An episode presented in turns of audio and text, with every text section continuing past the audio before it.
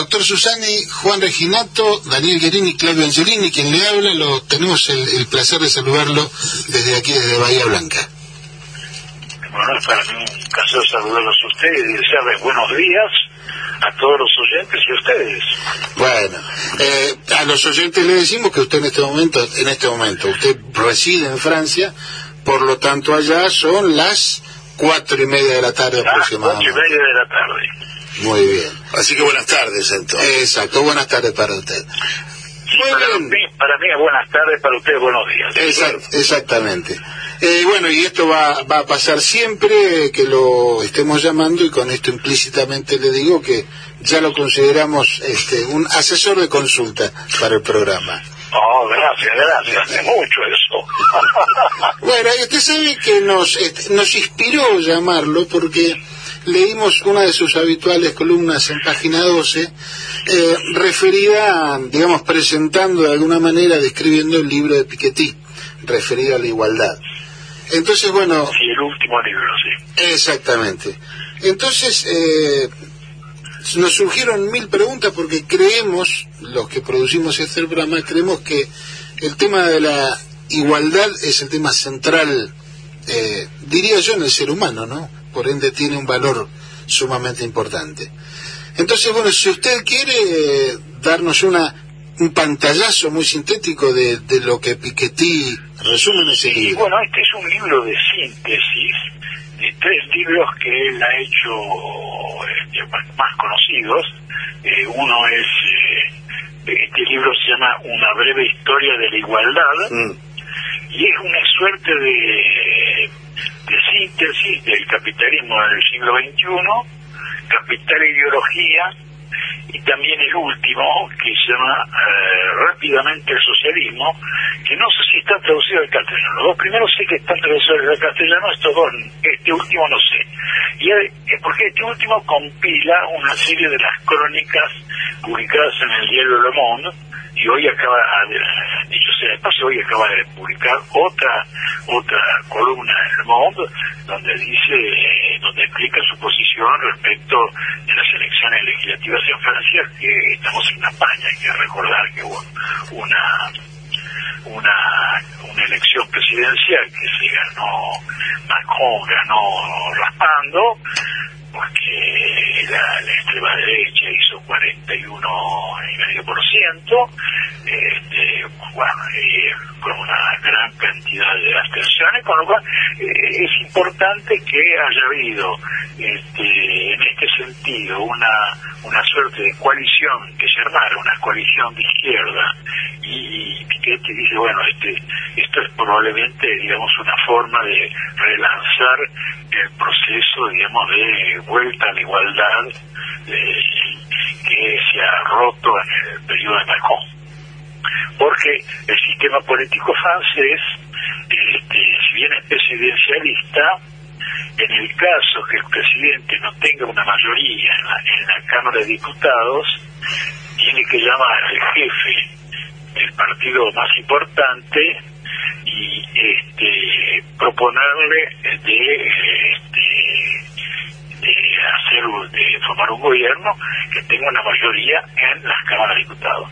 Y esto ya ocurrió en llama la cohabitación en francés y esto ya ocurrió ya una vez con Chirac el tipo de Mitterrand ocurrió una segunda vez el tipo de Mitterrand también con este con eh, y eh, la tercera vez que hubo una cohabitación fue eh, con Chirac en la cual el primer ministro fue Lionel Jospin. Claro. Eh, yéndonos a, porque ese tema usted creo que ya se está adelantando porque también nos interesa sobremanera su opinión. Sí, sí, pero no, usted me hace las preguntas y yo contesto, quería decirle contexto. No, yendo a... Una, una nueva, este, unos nuevos, un nuevo artículo sobre eh, la, la, realidad actual y que el libro este que usted menciona, en la breve historia de igualdad, eh, digamos, es una condensación también de las crónicas este, que publican la en el Le Monde. Sí, hay, hay, eh, Dani Guerin lo saluda, doctor. Eh, lo, que planteaba, eh, allí hizo una locución, ese, el, el, libro ese de socialismo no está traducido al español, he leído algo. Ah, no está traducido. No, he leído algunos de los artículos en, en Le Monde, pero hay una...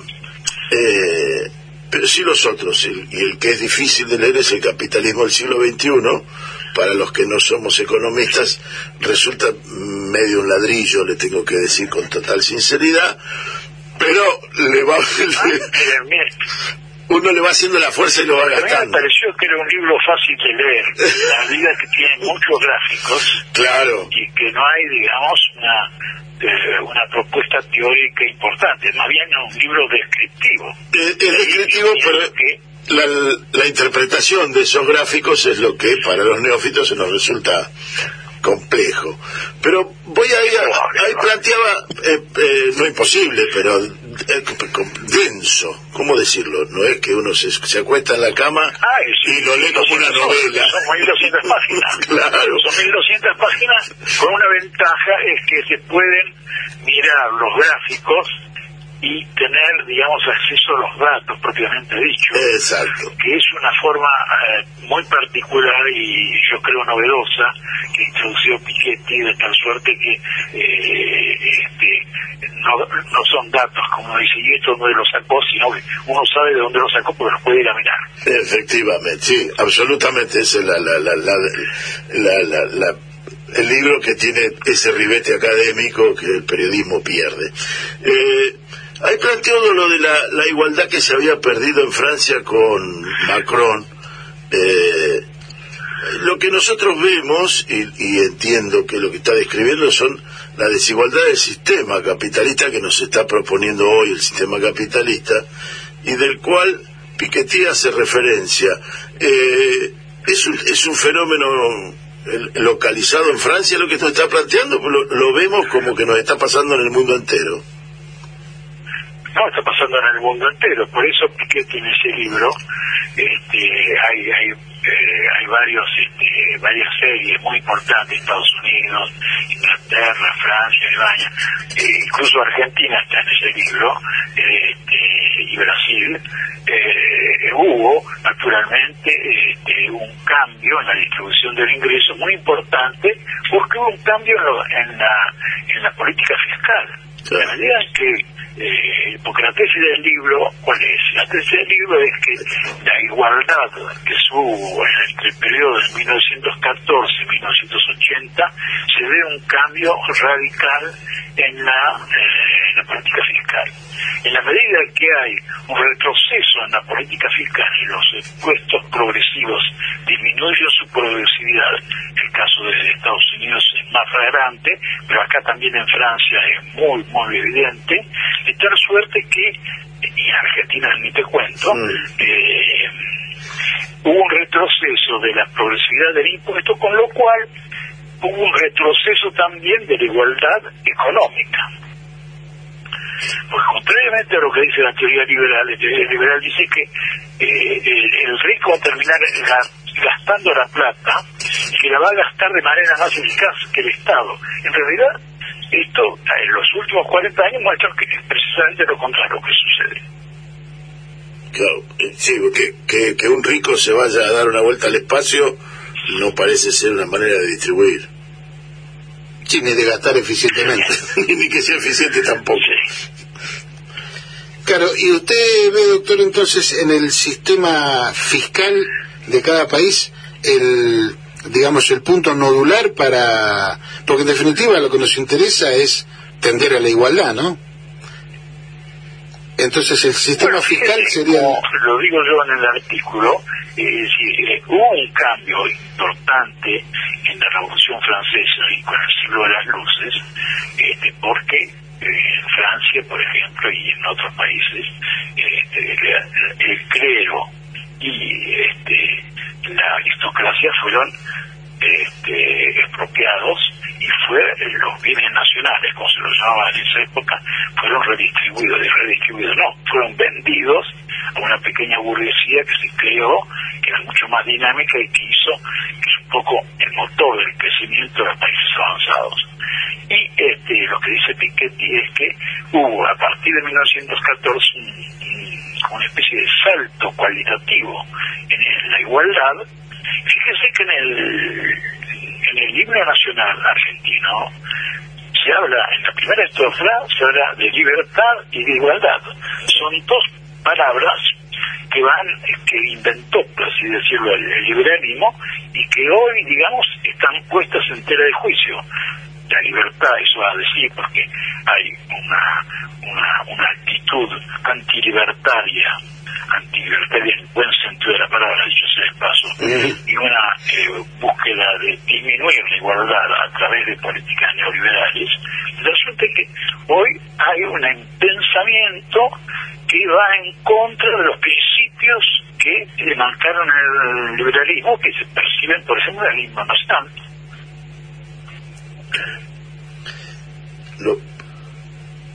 Sí, hola. Sí, sí. Ah, pero usted, pensamos que se había cortado. No, la última parte se le, se le perdió, le perdimos la voz Ah, en la yo, última yo, parte. yo le avisé, ¿eh? yo le avisé que el WhatsApp está muy bien, pero algunas veces se corta. Algunas veces se corta, ¿no? Le- No, no, pero no hay problema. Eh, en, en el tema de la igualdad, Bruno Juan, recién a todo le habla. Eh, usted menciona eh, que, que no hay. Que el, que el crecimiento solo puede ser progresista en alguno de sus artículos. ¿Nos, nos podría eh, eh, eh, Sí, ampliar el un poco? crecimiento solo puede ser progresivo, que ese es otro artículo. Ujú. Y, y- Bueno, ¿por qué? Es- Porque en realidad el, el, el crecimiento económico se basa en el consumo.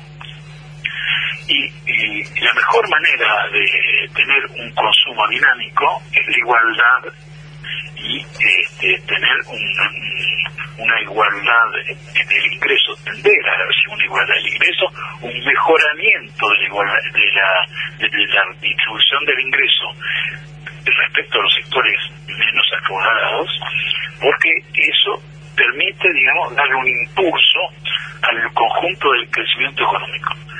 Es una relación entre crecimiento económico consumo y entre crecimiento económico y distribución del ingreso.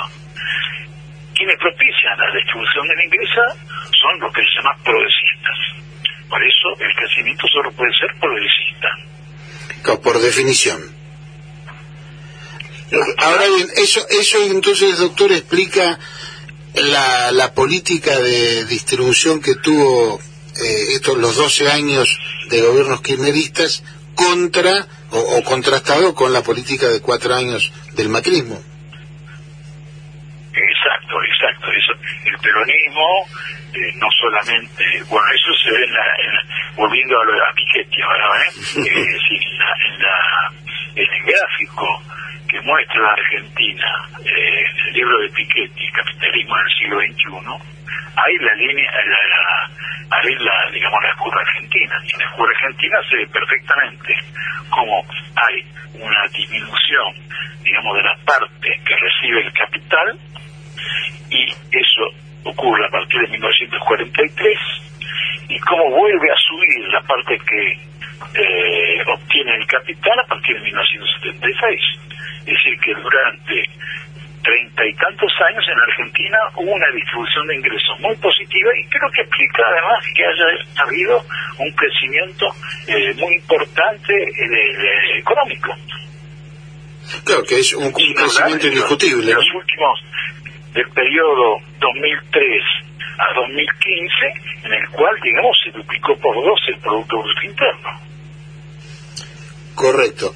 Quiere decir, eh, para traducirlo de alguna manera, que la igualdad es eh, requisito necesario para el crecimiento. No podemos Ah, pretender exacto. crecimiento sin igualdad. ¿Es correcto? Exacto. Eso va a decir, claro, eso, eso es lo que es, es el tema del artículo ese al que usted se refiere, que es el, el crecimiento solamente puede ser progresista. Ahora, y curiosamente, escuchándolo a usted, doctor, hablando del sistema fiscal como instrumento que promueve la igualdad, llama la atención cómo en la Argentina eh, una cierta parte importante de la política eh, demuestra su oposición a todo tipo de cambio Ah, impositivo. pero, y- eh, la derecha siempre ha mostrado una oposición a la distribución del ingreso, primero porque este, naturalmente los sectores de muy altos ingresos, cuando el ingreso es progresivo, pagan muchos impuestos. Lo que pasa es que en Argentina se ha instalado, por alguna razón que tiene que ver con la, la, dominación que tienen los sectores más acaudalados de los medios de difusión, que se pagan muchos impuestos. Y en Argentina no se paga impuesto. Eh, lo que decía, por ejemplo, Pat eh, en el 2020, en una conferencia de prensa, Pat dijo, eh, la, eh, la tasa de gasto del Estado respecto al Producto Bruto Interno del 28%. Y este, yo me acuerdo haber escrito un artículo en ese momento, decía, pero entonces quiere decir que no hay una fiscalidad, digamos, progresiva importante, porque en Francia eh, el Estado gasta 56%, lo mismo en Dinamarca. Ahí se derriban muchos mitos con esos nombres. Y que todo, todo país europeo que sostenga a la OTAN. No es mucho, no es mucho porque no es mucho porque en realidad este si usted tiene para la escuela eh, paga impuesto usted su hijo va a la escuela pública pero si usted no paga impuesto su hijo va a la, escuela privada y, y, de todas maneras este, usted va a pagar para la escuela privada como si le gastara, como si fuera un impuesto. Claro. Es lo mismo para la salud. Usted puede tener un sistema integrado de salud y pagar impuestos para tener el sistema integrado de salud, o tener una clínica privada y entonces pagar la clínica privada. Pero es lo mismo. En los Estados Unidos, si uno agrega, por ejemplo, la parte educativa y la parte de la seguridad social, es una parte privada, y la parte de la jubilación, que es una parte privada, una parte nada más, entonces se llega a niveles semejantes a, los de Francia o Alemania o Dinamarca. Y esto que usted señala, doctor... Cuando eso no sucede, disculpe, voy a terminar, cuando eso no sucede, lo que pasa es que los Estados Unidos tienen una tasa de gasto público del 38%, pero sin contar la otra parte que tienen que pagar los, ciudadanos para tener los mismos servicios que tienen los, eh, ciudadanos europeos. Claro. Es decir, que la cuestión pasa por eh, cómo se efectúa el gasto, si lo efectúa el individuo o el Estado, pero en definitiva la inversión hay que hacerla, de todas maneras. Ah, por ejemplo, la salud. Claro. Y y mm, siguiendo con, con el tema del, de la igualdad, nosotros la mayor amenaza que tenemos en este momento en, en Argentina, creo, corríjame por favor, este, eh, la, que estamos padeciendo es el tema. usted que está en Argentina. no, pero tiene con que leerlo diario todos los días. Eh, em, lo, que hoy está apareciendo como mayor problema es el tema del, de la inflación. Eh, ¿qué, podemos hacer con la inflación? No, no sé, yo si usted tiene un ministro de Economía que es bastante bueno, este, supongo que hace lo que puede, este, pero lo que hay que saber es que la inflación es un problema de la cooperativa obrera, ¿eh? y que pone la, que pone la, que cambia los precios en el tipo de la cooperativa obrera, no es poco ¿eh? Es decir, hay, digamos, en, Argentina un grupo que yo escribí un artículo, el último, el anterior, eh, de la semana pasada, este, que la inflación, digo, son los este, son los almaceneros y, los grandes distribuidores y, las empresas de alimentos que están integradas, forman oligopolios y cuando uno forma parte de un oligopolio, el precio es superior y la cantidad vendida es inferior. Eso lo dicen los economistas ortodoxos, lo dije yo, ¿eh? Eso lo inventó eh, Cournot hace 150 años que lo descubrieron. Claro. Sí, sí. Y sabemos, digamos, que la única manera de limitar ese tipo de acción, que es una acción delictiva, dicho sea de paso, porque existen leyes que impiden, digamos, o que sancionan este, el no en una situación de oligopolio y utilice eso para chantajear a los consumidores, este, eso existe, eso está en la ley. Si hay que aplicar la ley simplemente. Y las leyes existen, no de ahora, dicho sea de paso, sino desde 1920. Claro. Y, y no son tan distintas a las leyes que se aplican en Europa para casos similares, por ejemplo. Pero en absoluto, claro. Eh, doctor, ayer la, la- voy a decir más, incluso la, permítame, eh, eh, la- lo que se hace en Europa, por ejemplo, acaba de haber un- una, una, una multa muy importante a los fabricantes de ascensores que se construyeron todos de está Thyssen, está Ericsson, todas las grandes eh, empresas eh, electromecánicas de, del mercado europeo, mercado común europeo. Eh, la multa es equivalente a las ganancias monopólicas que tuvieron. Claro. Un- un- sí, Son sí, 780 millones de euros. sí, sí. Se- se- seguramente por cuestiones de eh, cartelización, seguramente por cuestiones Claro, de claro, eso está prohibido, eso está prohibido, eso- pero no es una, no son leyes de, que hayan impuesto los países, los gobiernos de tipo socialista o socialdemócrata. Es decir, la primera ley que está contra los monopolios es la ley Sherman. La ley Sherman es una ley norteamericana que hizo un, el hijo del general Sherman este, en 1890 que sirvió para desmantelar la, la, la Standard Oil, que era la, la empresa petrolera de Rockefeller. Claro, Hoy, ah, no, hoy no, pero digamos hace 15 años, hubo un intento de aplicar la ley Sherman a Microsoft y se logró, digamos que Microsoft agregara toda una serie de, de, de- sectores, como por ejemplo este, los chats, eso tipo Facebook, este, ahora los tiene los Zuckerman, eh, Zuckerberg, pero este, digamos, este, hay que aplicarle a él, van a aplicarle a él la misma ley porque él compró Instagram pero no tiene competencia. claro. Eh, una consulta. Fíjese Sí, que, hay un aspecto muy interesante, es decir, ahí no hay consumidores, usted no paga en Facebook, usted no paga en, Sí. Instagram. sí. Lo que, los que pagan Facebook e Instagram son las empresas que pasan publicidad. Claro. Eh, Al final lo pagamos. Es decir, pero- que eh, al final lo paga el consumidor porque el consumidor consume lo que les venden esas Exacto, empresas que hacen la publicidad en el Facebook. En el producto, sí, claro. Doctor, si, si me permite, porque ya nos estamos quedando sin tiempo, pero hay una pregunta que me interesa mucho hacerle.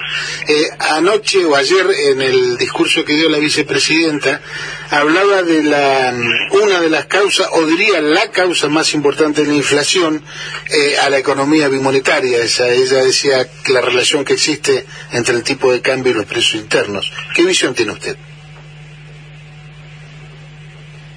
No entendí bien.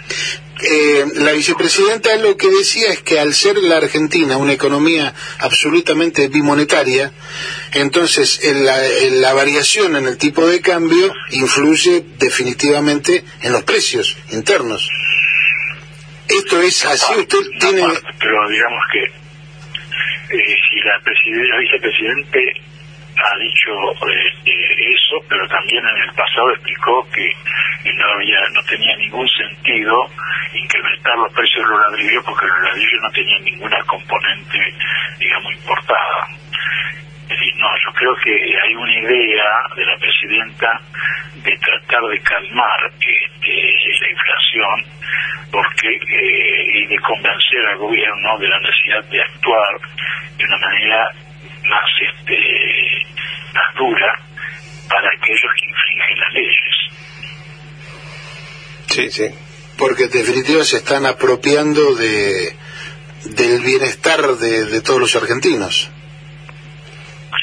Y porque eh, esa la inflación permite a las empresas de apropiarse los incrementos de productividad. Claro. Este cuento. Claro, porque usted aumenta el precio porque y, se puede pagar a, un, a una persona que hace el trabajo más porque tiene una productividad superior. Si usted aumenta el precio, está robándole la productividad superior a la, al consumidor, que es también un trabajador. Claro. Es decir, que volviendo al principio de, su explicación, eh, nada atenta más contra la igualdad que la, que la inflación en el aspecto económico y por ende esa inflación atenta contra el crecimiento, digamos, siendo un transitivo, ¿no? Ah, ah, claro, sí, sí. Ah, ese es el punto por eso. Ah, sí, eso es sin duda es el, el problema y es yo pienso que es una estrategia por parte de los grupos concentrados de provocar la inflación para limitar el crecimiento y crear una actitud una actitud política. Es, es una decisión política de hacer de aumentar los precios bien. No es una necesidad económica. Nadie puede decir que los fideos pueden costar tanto más o 15% más porque hay una guerra no sé dónde. No existe bueno, eh, doctor, eso es lo que yo quería escuchar, así que terminamos la entrevista contentos. Eh, doctor, cuando, sí, cuando uno escucha lo que quiere escuchar es así. Así que, doctor, le damos un millón de gracias por este rato. La verdad que nos hubiera gustado que sea un poco más largo, pero bueno, por ahí... Sí, yo quería hablar, yo quería hablar de las elecciones porque este, era muy importante e interesante bueno, hablar de, si a, las elecciones. Si a usted no le es molesto, doctor, si a usted no le es molesto, el sábado que viene lo volvemos a llamar y seguimos charlando, porque también ah, es un tema de sumo interés. No hay ningún problema. bueno, entonces me llaman en, el, el, sábado que viene. lo llamamos por el WhatsApp. En este teléfono me lo... Eh, exacto. En este teléfono me llama. Y lo declaramos entonces columnista, columnista oficial del programa Botellas al Mar. Oh. bueno, pero eh, sí, me interesa mucho este, que hablemos de, de las elecciones porque, bueno, los economistas siempre somos un poco presuntuosos y presuntuosos y este, nos gusta hablar de lo que no sabemos. claro, sí. Perfecto, bueno, entonces lo despedimos con un gran abrazo hasta el próximo sábado, doctor. Muchas gracias. Abrazo. Un abrazo grande. A la misma hora por el mismo día. Muy bien. Muy bien, era el doctor Bruno Susani realmente un lujo y un gusto escucharlo.